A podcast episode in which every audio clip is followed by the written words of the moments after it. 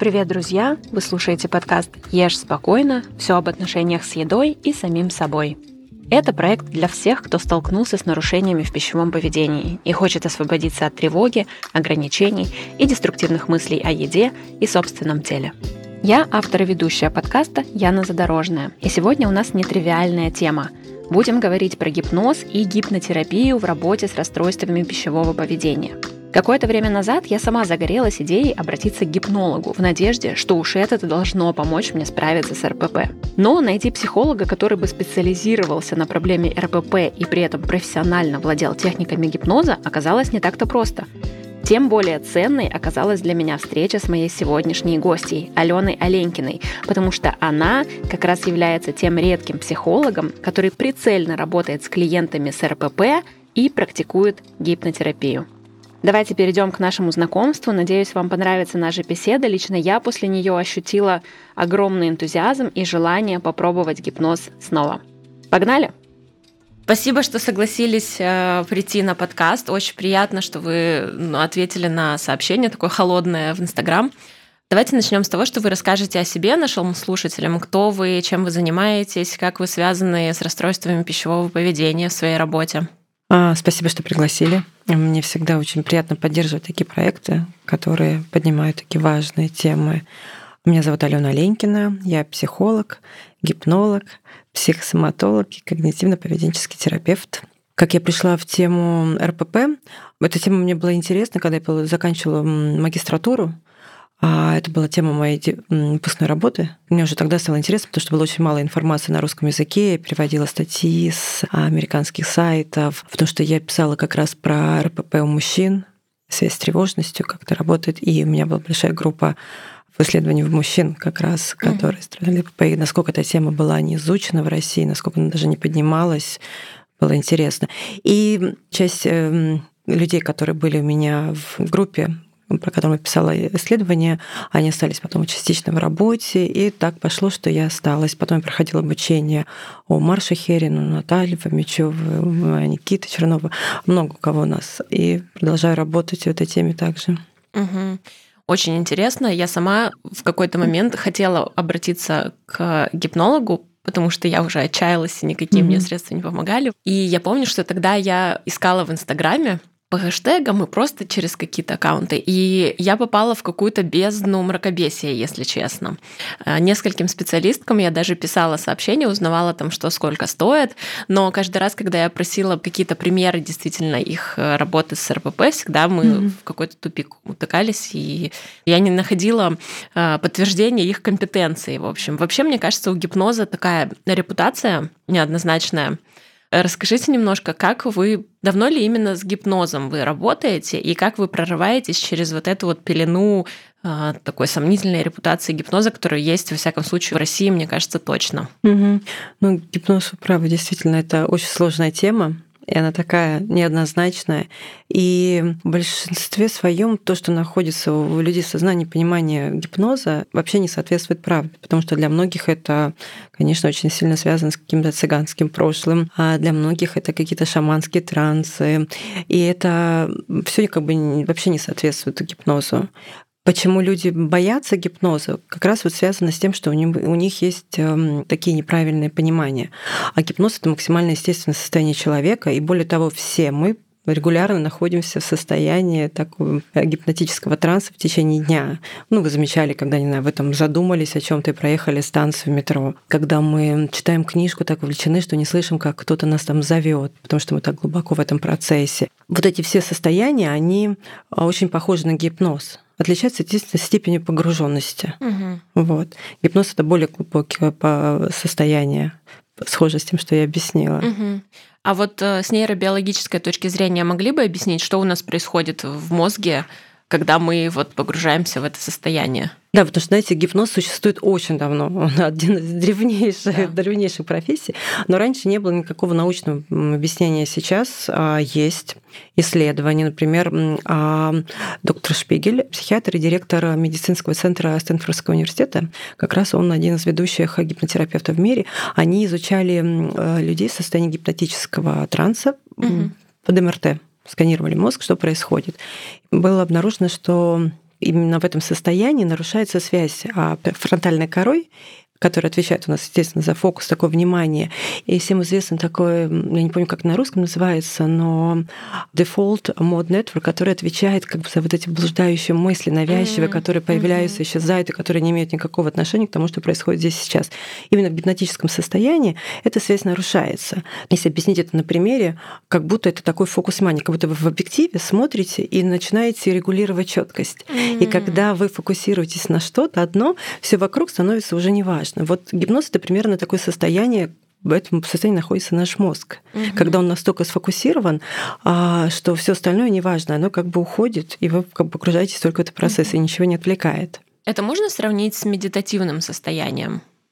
А, можно сравнить. Многие считают, что медитация это как будто часть гипнотического процесса. Когда мы говорим именно опять же про нейробиологические объяснения тому, что происходит, мы все знаем, что у нас бывают а, разные волны, в которых мы живем. Да? Это бета-волны, это в которых мы бодрствуем активно. Mm-hmm. Они тоже отличаются. Бывает а, низкие частотные, высокочастотные, в зависимости от того, какой именно стресс, состояние спокойно мы проживаем. Есть альфа-волны, так называемые, как раз вот эти медитативные состояния, когда мы компенсируем время, проведенное в очень активном проживании, такими альфа-волн. А тета-волны — это то, что идет после альфа-волн, когда мы погружаемся в вот это вот состояние между сном и бодрствованием. Кто-то не верит в медитацию, кто-то считает, что это тоже часть гипнотического процесса, но так или иначе это очень схожее состояние. Единственное, что вопрос того, что в гипноз мы идем с запросом, и есть как бы процесс там целый, последовательность действий, то медитация это просто процесс какой-то расслабление, погружение, концентрация. Угу. Ну, я знаю, что есть довольно экстремальные медитационные практики, где люди тоже там а, и по несколько дней, и часов и так далее угу. сидят. Я думаю, что, в принципе, наверное... И все это действительно научно изучено. Просто почему-то в нашем поле информационном, таком популярном, об этом не говорят. Угу. Потому что и эм, там у медитаторов э, там тибетских даже им тоже делали МРТ, их как-то изучали. Mm-hmm. Это все вопрос такой довольно а, интересно, хотелось бы, конечно, чтобы побольше была популярная информация об этом. Я думаю, в этом есть эм, такая сложность с гипнозом, то что это с точки зрения вот структура, оно никак не структурировано и нет единой какой-то системы работы. Mm. Вот, с одной стороны, это как бы приводит к тому, что такой разброд и шатание, а с другой стороны, это дает определенную гибкость в работе терапевтов с этим направлением, потому что нет единого какого-то, знаете, какого-то протокола работы, mm. а, и это вот создает такие последствия. А как устроено тогда? Как нужно сертифицироваться на гипнолога или этому обучают где-то? Этому обучают, да, у нас в Москве есть, во всем мире есть институт, есть преподаватели, каждый выбирает свой путь, или кто-то идет в какое-то направление изучать, там, например, mm. занимается чисто Эриксоновским классическим гипнозом, угу. а кто-то выбирает эм, учителя себе, идет к нему учиться угу. и принимает. Угу. А, ну, ну, то есть, по сути, это не как э, к доктору или как, не как к психотерапевту, да, тебе не нужна там какая-то медицинская лицензия, ты можешь пройти какие-то курсы, стать гипнологом и да, там да. работать. На данный момент, как вы знаете, у нас не угу. лицензируется ничего, угу. в том числе. Интересно, расскажите, если какие-то, может быть, проблемы, которые гипноз решает более успешно, чем другие? Гипноз — это, в первую очередь, инструмент. Угу. И он используется вместе с другими а, техниками угу. а, в работе с РПП и с другими запросами. Его очень хорошо сочетать с какими-то другими направлениями. Я, например, там работаю и в КПТ, и добавляю техники гипноза. Mm-hmm. Это все очень индивидуально. Но по моему опыту очень хорошо работает гипноз а, с перееданиями, очень хорошо гипноз работает с ограничениями внутренними. Опять же, Гипноз очень хорошо работает с людьми, с которыми устанавливается очень хороший рапорт, которые ну, могут довериться идти, потому что в гипнозе это очень важная часть, когда mm-hmm. отношения между терапевтом и клиентом и а, доверие. Это очень важно. Здесь вот возникает э, вытекающий такой вопрос, потому что, насколько я знаю и сейчас погружаюсь в эту тему, э, люди, склонные к РПП, очень часто имеют тенденцию к гиперконтролю. И в этом смысле они, наверное, ну, в плане коммуникации, может быть, имеют более какие-то жесткие или широкие границы в начале. Есть, сталкиваетесь? Да, я сталкивалась с этим. Я на самом деле не работаю с анорексией, но клиенты, кто у меня были, мы не шли с ними. Они им как бы это не совершенно не подходило. Поэтому, да, вы правы, что есть э, а, какие-то случаи, когда я не, не стала бы использовать. Угу. Это. Но в целом, понимаете, гипноз это, состо... это, это просто вопрос даже не сколько а, с какими проблемами приходит клиент, а тут больше идет от индивидуальных каких-то качеств, которые мы подбираем, как мы строим терапию. Угу. Это, ну, это очень важно. Во-первых, гипноз это такое состояние, которое, с которым мы рождаемся, гипнабельность. Угу. Да? А пик гипнабельности приходит на 6-8 лет, когда, знаете, детки, которые играют, и мира не существует вокруг, они угу. живут большую часть своего времени активно в таком состоянии. Угу. Потом с возрастом оно начинается, вот эта гипнабельность, она начинает у нас уменьшаться. А, и как у нас начинает контроль появляться, появляется вот такой внутренний критик, аналитик, который берет все под свой жесткий контроль. И эта гипнабельность у многих людей снижается, у кого-то она остается. Есть даже какие-то статистические статистические исследования, которые показывали о том, что гипноз очень хорошо подходит людям, которые такие творческие, мечтательные, которые открыты mm-hmm. к миру, которые могут легко переключаться с внешнего на внутреннее, да, и тяжелее идет с людьми, которые очень жесткие такие аналитики, которые так очень склонны контролировать, анализировать mm-hmm. и застревать в голове. Но они тоже идут в гипноз, они тоже обладают этой способностью. Просто, а, возможно, сложнее, там, занимает больше времени. Как, mm-hmm. Возможно, для них больше подходят другие какие-то процессы, другие техники. Угу. Важно ли самому человеку поверить в то, что это работает, прежде чем в это идти. Конечно. Процентов 99 работает, если человек приходит и говорит, я там много попробовала, теперь точно знаю, что вот сейчас на гипноз пойду, и мне поможет. Угу. Вероятность успеха, она очень велика. Угу. А люди, которые приходят и говорят, а, я не, а на меня не действует гипноз, и его задача все время как будто доказывать, что с ним это не работает. Почему-то у нас есть да, такая а, в обществе понимание, что если ты гипнабелен, да, ну они сейчас еще называют это, что можно легко внушить, угу. то это очень плохо. На самом деле быть гипнабельным это суперсила. И дети это большой пример, насколько можно точно жить внутри, понимать там, что у тебя происходит. Когда люди говорят, что боятся потерять контроля, хочу сказать, что гипноз это не про потерю контроля, это наоборот возврат контроля за своим а, телом и разумом к самому себе. Угу. Потому что у тебя очень высокая концентрация на чем-то одном появляется, да, и ты можешь да Угу. Интересно. Это гипноз еще такое состояние. Это когда вы, знаете, максимально на чем-то сфокусированы, но при этом вы максимально расслаблены. Потому что обратно у нас очень часто, когда мы фокусируемся, у нас создается очень сильное напряжение. Угу. А тут обратная сторона это такое уникальное состояние, когда ты на чем-то сфокусирован, ты прям погружаешься в это, но при этом у тебя абсолютно расслабленное тело, расслабленное состояние разума, ничего тебя не отвлекает, не мешает, у тебя не создается никакого напряжения. Угу. Хочется поподробнее узнать о том, как именно используется гипноз в работе с РПП, на каких-то примерах. Вот, может быть, я, у меня есть какая-то картинка, да, mm-hmm. может быть, она тоже неправильная и стереотипная какая-то, но я вот, я считаю, что в РПП, может быть, не для всех, но для некоторых, для меня важно было раскопать, скажем, первопричину того, как появилась РПП, потому что у меня это не из детства было, уже в таком зрелом возрасте, вот. И это действительно мне помогло, когда я вот раскопала и поняла, откуда вообще все началось. И как мне представляется, если бы я решилась все таки пойти и нашла бы хорошего специалиста в гипнозе, возможно, это было бы быстрее. Вот, и правильно ли я понимаю, что вот в частности для таких, например, случаев может использоваться эта тактика, как бы использовать гипноз, чтобы копнуть в свою там первопричинную какую-то травму, так это или не так, и там, может быть, вы приведете еще какие-то примеры, как в работе с РПП, ну, любого вида, можно вот использовать гипноз, насколько там, какие это конкретно случаи? Ага. Правильно думаете, это регрессивный гипноз очень часто используют для того, чтобы как раз найти первопричину. В каких-то случаях это действительно важно. Я буду говорить, давайте про свою практику. Да? Например, а, я гипноз а, всегда использую при работе с нарушенным образом тела. Это очень помогает человеку работать с принятием, со снятием напряжения, тревоги в отношении своей телесности. Клиенты в большинстве своем, они головой понимают все, Иногда мы там когнитивно-поведенческих э, техниках приходим к пониманию чего-то. Но этого понимания часто недостаточно. А важно еще прожить на каком-то чувственно-эмоциональной сфере, на телесном уровне, прожить то, что ты понимаешь и так. И именно в гипнозе можно погрузиться в это состояние и прийти к нему. Помимо э, работы с образом тела, э, я всегда использую с вопросами переедания Это один из самых частых запросов. И ограничение в питании, страх каких-то продуктов, а страх еды, количество еды, калорий. Это тоже помогает снимать, именно в гипнозе мы можем снимать напряжение.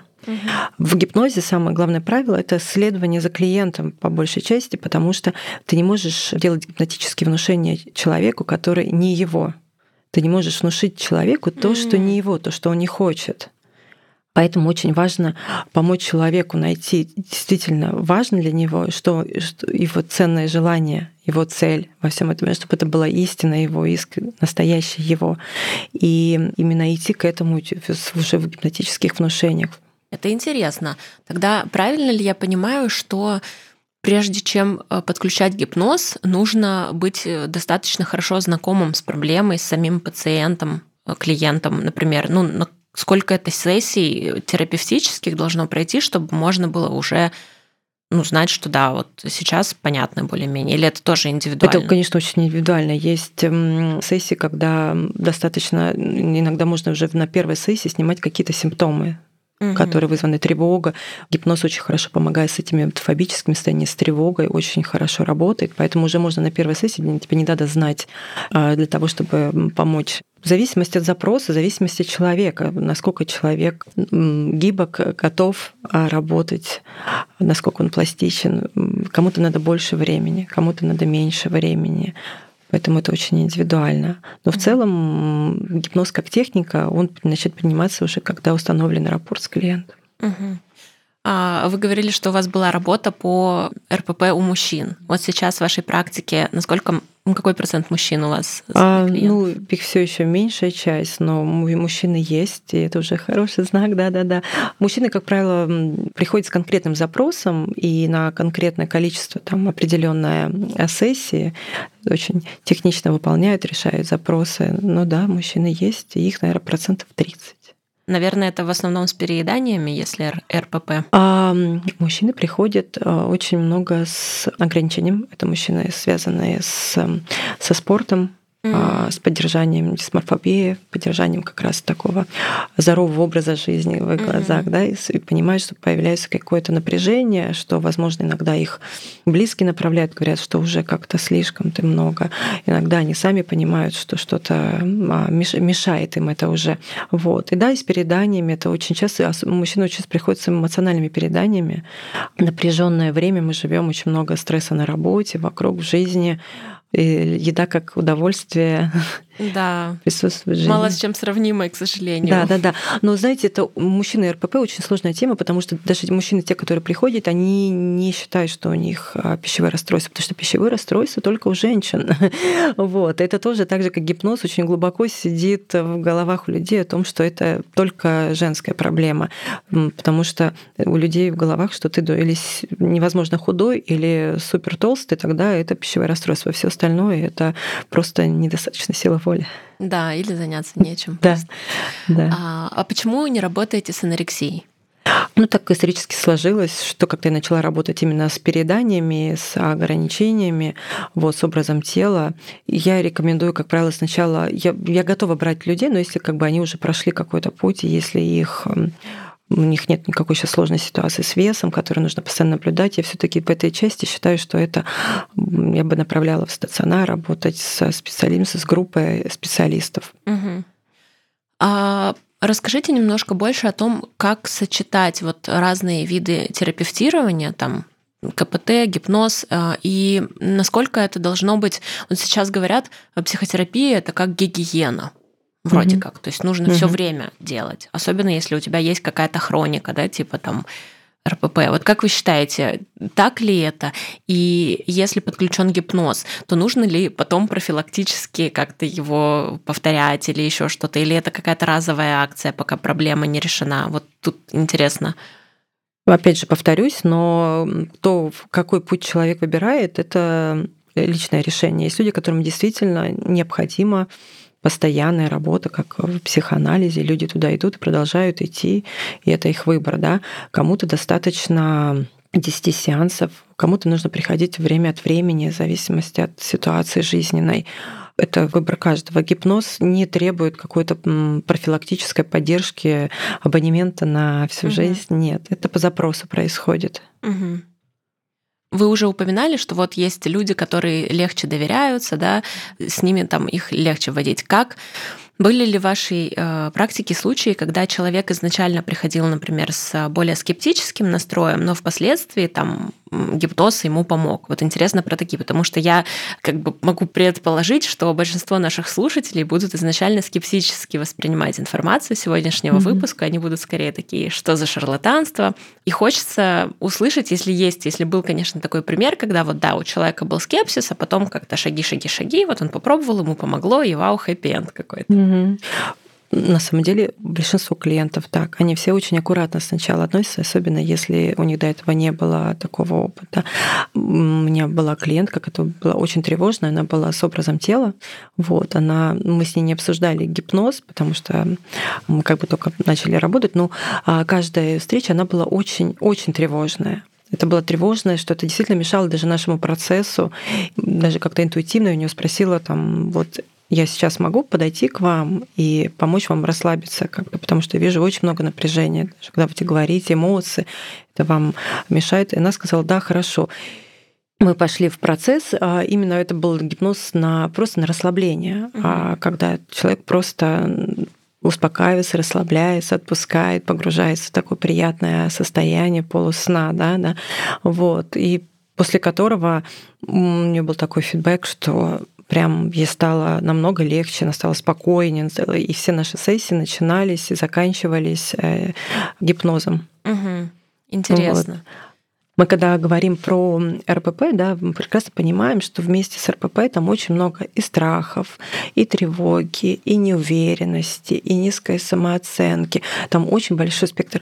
И работать в гипнозе, когда мы говорим именно про пищевые расстройства, да, мы можем параллельно работать с этими большими факторами, искать первопричину, работать с установками неправильно, которые человек хочет поменять, а работать с уверенностью, работать с самоценностью. В этом большой спектр работы в этом, большой выбор из чего, как можно с гипнозом помочь. Очень часто мы работаем с какими-то протоколами, да, например, или работаем с установками, и в конце сессии, как завершающий, когда человек приходит к чему-то, когда мы что-то обсуждаем, и потом он выходит к какому-то результату, мы помогаем в гипнозе это прожить, прочувствовать, уже не просто умом понять, а вот пропустить через себя там, во время сеанса гипноза.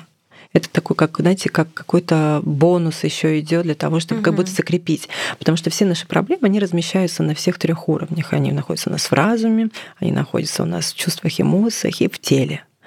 Вот. И иногда мы даже начинаем работу через тело. Иногда достаточно нужно расслабить человека, снять сильное напряжение, и это запустит какие-то новые процессы и в чувственно-эмоционально, и в голове.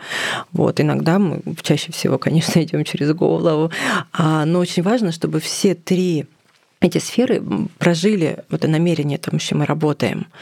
Основная задача в гипнозе — создать эти новые ощущения, угу. которые в дальнейшем приведут к новым психосоматическим реакциям.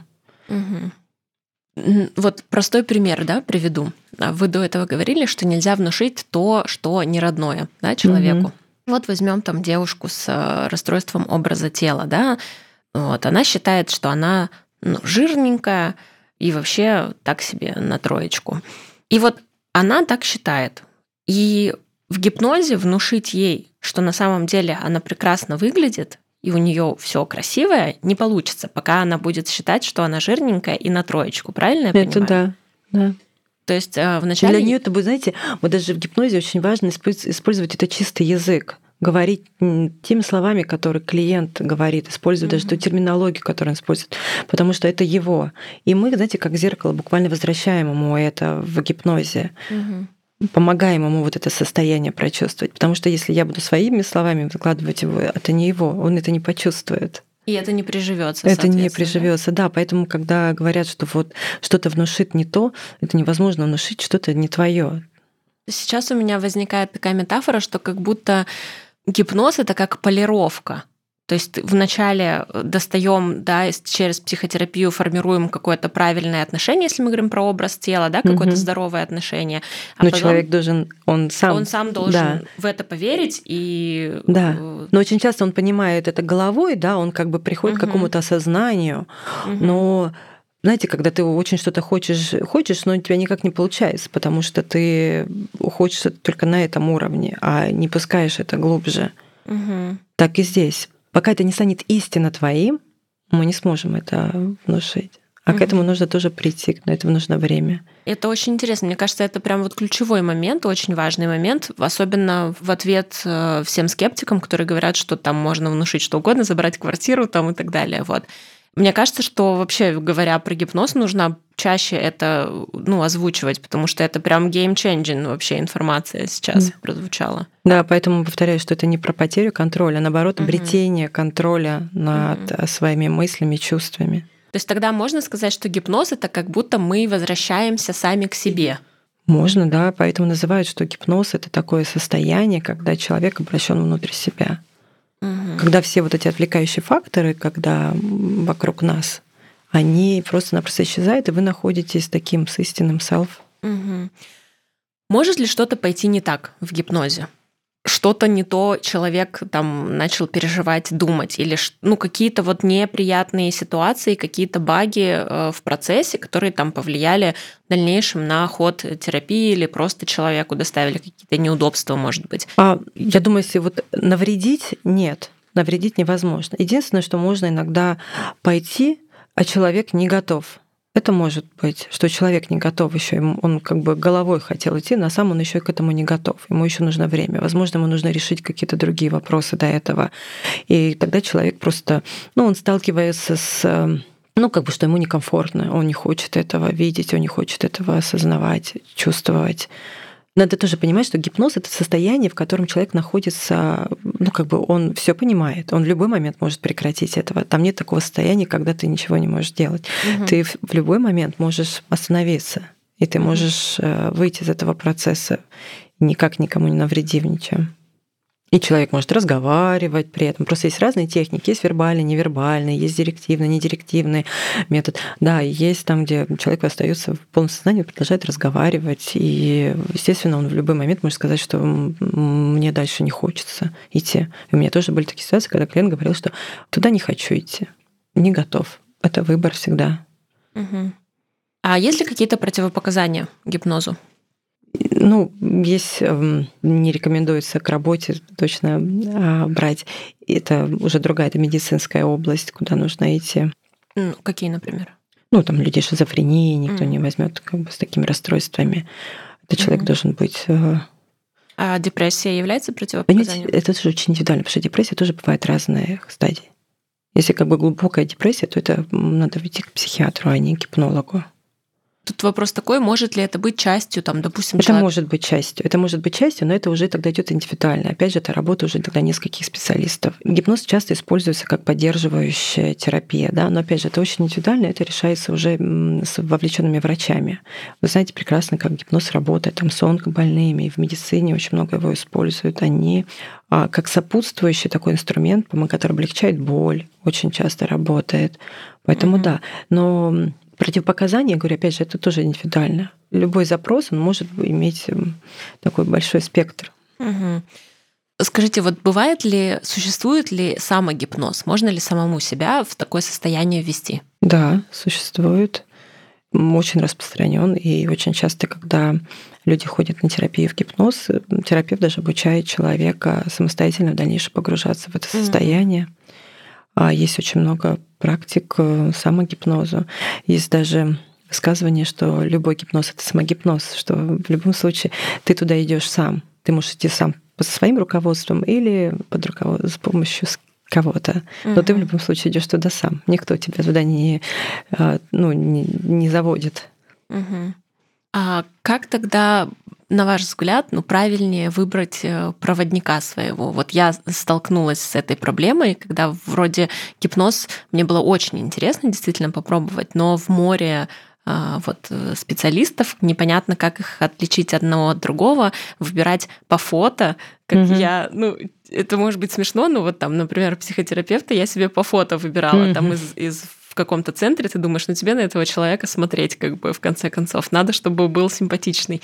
Тем более, что это не лицензируемая деятельность. Как бы вы вот посоветовали, на что обратить внимание людям, которые вдруг вот захотят? Ну, в зависимости от тех критериев, по которым они выбирают себе специалиста. Если кому-то тоже так же по фото выбери себе и гипнотерапевта, потому что ему потом на этого человека смотреть. Возможно, ну, я думаю, здесь всегда мы выбираем человека. Если кому-то важно посмотреть, какое обучение проходил человек, то можно запросить и посмотреть, какой бэкграунд у человека был. Но в целом, я думаю, это всегда методом проб и ошибок, так или иначе. Ну, не то, что сразу идти в гипноз и попробовать, а встретиться с человеком и понять, насколько состояние состоялся рапорт. Угу. Ну, а есть какие-то красные флажки? Ну вот что гипнолог делать не должен? Просто как мы же ничего об этом не знаем. Вот. Ну, я думаю, что гипнолог не должен э, говорить от себя а в первую очередь о том, чем мы говорили, о том, что когда люди говорят своими словами, что нужно делать, что человеку внушать. Угу. А, То есть свои установки не, не должен навязывать. Да, гипноз это про большое доверие, когда человек, так скажем, не за вами идет и не вас ведет, а сам решает, как бы так скажем, определяет путь, то это тоже, наверное, может быть флажком. Просто на самом деле их много, и много техник, и много людей работают. Некоторые люди, наоборот, работают в каких-то таких очень не сказать эстрадных, но таких методах, когда и кому-то это очень нравится, кто-то любит решать проблемы быстро, волшебными методами, когда кто-то вас там хлопнул по голове и решилось все. Есть такое, тоже существует. Там, да? Ну, для кого-то работает, да. Угу. Для кого-то работает, и кого-то это нужно. Звучит, вы... как будто это плацебо какое-то. Во что ты поверишь, что и будет работать. Это так? Ну, во многом да. Ну, во многом да. Ну, тут надо смотреть свой личный контакт, насколько вам в этом комфортно с этим человеком рядом. Конечно, никогда не помешает узнать, с кем он, где он учился, а, какое-нибудь образование, что есть ли у него вообще образование, потому что сейчас есть какие-то курсы, которые длятся одну неделю, после того человек выдается сертификат, узнайте, это тоже может таким быть ну, даже если вы не разбираетесь э, в этих вузах и угу. учителях, то это будет для вас все равно понимание того, что у человека определенное количество часов, определенное количество лет практики. Угу. Как часто вы прибегаете к гипнозу с людьми, у которых РПП в работе? И какой процент отказывается? И есть ли какая-то ваша внутренняя статистика, что вот с гипнозом процент успеха вот такой? Угу. И он типа там выше или ниже. Вот просто интересно сравнить, да, насколько это добавляет эффективности в работу. Если говорить про эффективность, очень тяжело вычленить, потому что а, гипноз обычно идет вместе с другими методами. Но по моему опыту сокращается количество часов, которые мы тратим на установление вот этого контакта, на время прохождения. То гипноз, он как будто ускоряет этот процесс. Угу. Если человек идет в него, то все происходит действительно быстрее угу. чуть глубже, чуть быстрее, то на какой-то мы можем потратить там 10 сеансов, с гипнозом мы можем зайти в 3-5 уже, а, пройти этот путь. Но опять же, тоже это очень сильно зависит от человека, угу. а не только от метода. Были ли в вашей практике случаи, когда гипноз вот как волшебная таблетка сработал? Вы там долго не могли какую-то преодолеть там проблему, потом случился гипноз, и вау, эффект. А, был случай такой, когда вот эм, ну, клиентка была очень э, жесткой, ну, она была очень, как бы, она держала себя настолько сильно, что а, благодаря гипнозу вышло очень много энергии в виде слез, какого-то такого, знаете, когда отпускание. Угу. А это, ну, мы пошли в гипноз и пошли через, опять же, снятие напряжения темы которая была у нее в запросе. И в гипнозе мы сняли это напряжение, и произошел выход, как будто после этого мы стали разговаривать уже более неформально, она стала более открыта, потому что до, до этого ей было тяжело просто заговорить даже на эту тему. Был определенный страх, и в гипнозе мы его сняли. Угу. Я уже спрашивала, какие проблемы да, чаще поддаются гипнозу, и тут вот хочется немножко углубиться в тему вот этой вот зажатости и гиперконтроля, да, потому что, как мне кажется, она очень связана вот с РПП, это как бы определенный как будто тип людей, которые вот такие вот, прям им очень важно все контролировать, себя контролировать, вот и так далее. Хочется, чтобы вы там рассказали поподробнее, как будет проходить э, работа с такой проблемой, как гиперконтроль и желание там, э, не знаю, чтобы все было четко, Ну вот просто какие-то короткие шаги, расскажите, как это могло бы быть с человеком, который, может быть, потенциально нас сейчас слушает и думает об этом. Я бы настаивалась таки говорить, что, по крайней мере, в моем опыте они, конечно, все очень разные. Да? Очень разные, да. Кем-то идет, у кого-то идет это от контроля, у кого-то идет это от страха, у кого-то идет от неправильных установок, которые совершенно не их, а у кого-то идет от низкой самооценки, кто-то заедает стыд. Много есть э, причин, и все сводить только к контролю угу. я бы не стала. Угу. Поняла. Вот вы упомянули про мужчин, которые с образом тела, здоровым образом жизни и так далее.